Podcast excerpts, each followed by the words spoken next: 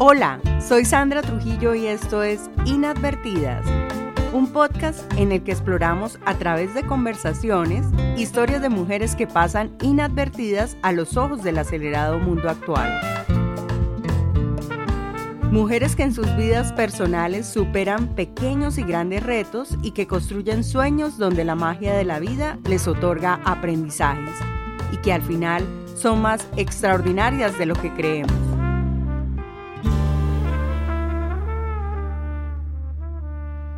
Hola a todos y a todas, hoy les voy a hablar de Gladys Marley del Valle Badel Marcano, una mujer venezolana nacida en San Felipe Yaracuy el 31 de mayo de 1996, más conocida como Glass Marcano.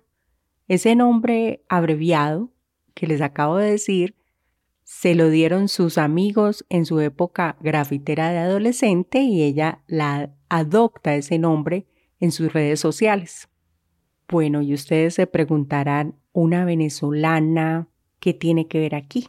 Miles de jóvenes han dejado Venezuela para seguir sus sueños, pero Glass no dejó Venezuela para seguir sus sueños. Glass salió de manera inesperada de Venezuela para seguir su sueño. Esta joven vendía verduras con su madre en Yaracuy, Venezuela. Sale por primera vez, como les comenté, de una forma inesperada, hacerse selfies en la Torre Eiffel y a recibir elogios en francés. Ay, ustedes se preguntarán, ¿quién es esa mujer? Les voy a contar su historia que empieza en el año 2019 por su deseo latente de participar en un concurso para directora de orquesta. Glass busca en Google, como todos lo hacemos, googlea y escrolea buscando un concurso de esta magnitud y le llama mucho la atención un concurso que encuentra que se llama La Maestra. La Maestra es un concurso francés, pero tenía un pequeño problema. El problema eran las cifras, porque había que pagar un costo de inscripción que era en la época de 150 euros, aproximadamente 180 dólares. Glass como venezolana ganando en bolívares hace la conversión y se desanima porque ve que son millones los que necesita para participar en este concurso. Pero no pierde el ánimo y la decisión. Olvida esto porque su deseo sigue latente y ella se imagina concursando y ganando. Es así que decide pedir ayuda en julio y agosto del año 2019 a esos amigos y familiares que están fuera del país para que le envíen dinero y ella poder completar para la inscripción. ¿Ustedes qué creen que lo logra? pues sí, logra completar tres semanas antes del cierre de las inscripciones el dinero y concursar. Y en octubre del 2019 le confirman que había sido seleccionada en el concurso que se celebraría en marzo del año 2020. Ella muy jocosamente dice, nunca pensé que iba a quedar en esa broma. Claro, bueno, les hago la anotación que ella hizo su observación con acento venezolano y yo lo hago pues con acento colombiano. Se recibieron 220 solicitudes y ella quedó entre las 12 mejores. Cuando quedó entre las 12 mejores, tendría que trasladarse a Francia a presentarse en persona para el concurso, entonces ella decidió comunicarles al comité organizador que no contaba con los medios económicos para su traslado. Sin embargo, como todos sabemos, en marzo del 2020 no hubo viaje a París, sino que hubo coronavirus, por lo cual el concurso fue aplazado para el mes de septiembre del año 2020. Glass en esos meses de pandemia se va a vender frutas y verduras con su madre en Yaracuy para recaudar dinero para comprar su vestuario para el concurso. En septiembre del 2020 sale un vuelo humanitario. ¿Ustedes qué creen? Pues que Glass se va en ese vuelo humanitario. La embajada de Francia les da un visado y un lugar en ese vuelo humanitario. Ella al despegar se da cuenta que es la primera vez que sale de su país. Era su primer vuelo, pero su foco no dejaba de estar en ese concurso. Marcano llega a la competencia y se sintió abrumada porque llegó a un país que no entendía el idioma y muchas veces quería comunicarse en inglés y no lograba darse a entender. También sentía que estaba en un planeta diferente, con unas costumbres diferentes, se le hacía todo raro, pero aún a pesar de esa obnubilación que tenía, no se amedrentó y concursó con personas con una gran talla internacional y una gran formación en ese contexto que ella estaba.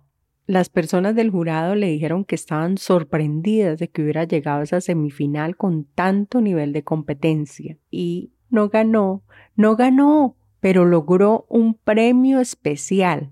Recibió el premio de la orquesta concedido por los miembros de la orquesta de París.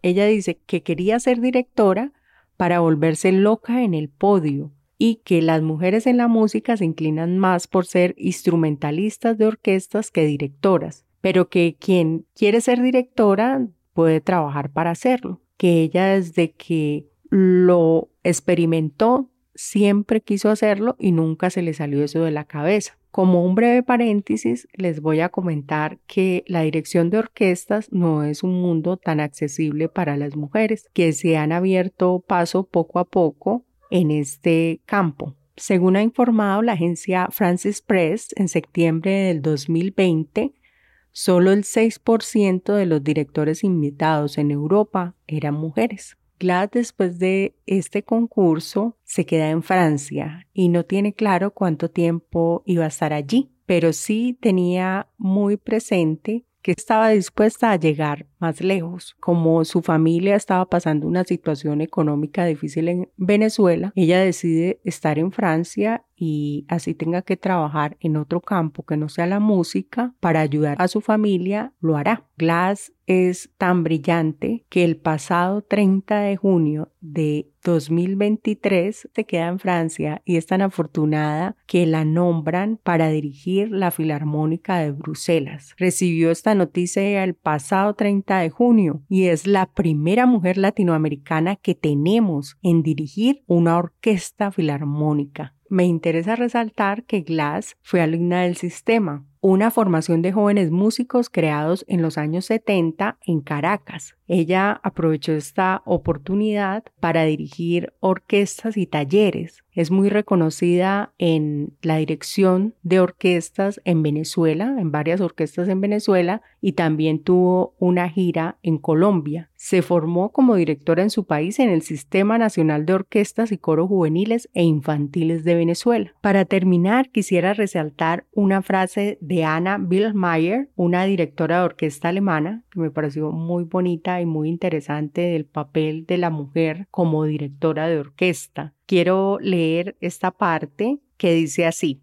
No necesitamos un líder fuerte, sino empático y con comunicación fluida, que sepa lo que quiere y lo sepa transmitir. Luego hay otro apartado que traigo a colación que dice, las orquestas están llenas de artistas que quieren ser libres, con una dirección para saber cómo tocar juntos, pero sacando la música de su propio conocimiento y sus corazones. Todos deben sentir que quieren ir en la misma dirección, y eso el público lo siente. Quise enfatizar en estas palabras de una directora de orquesta porque las pude comprobar en un video que vi de Glass Marcano, lo pueden buscar en la DW en YouTube, que se llama La Pasión Orquestal de Glass Marcano. Ella transmite empatía, fuerza, energía y sobre todo una gran pasión por lo que hace, una gran coordinación con esos músicos, es una cosa muy bonita, recibe toda mi admiración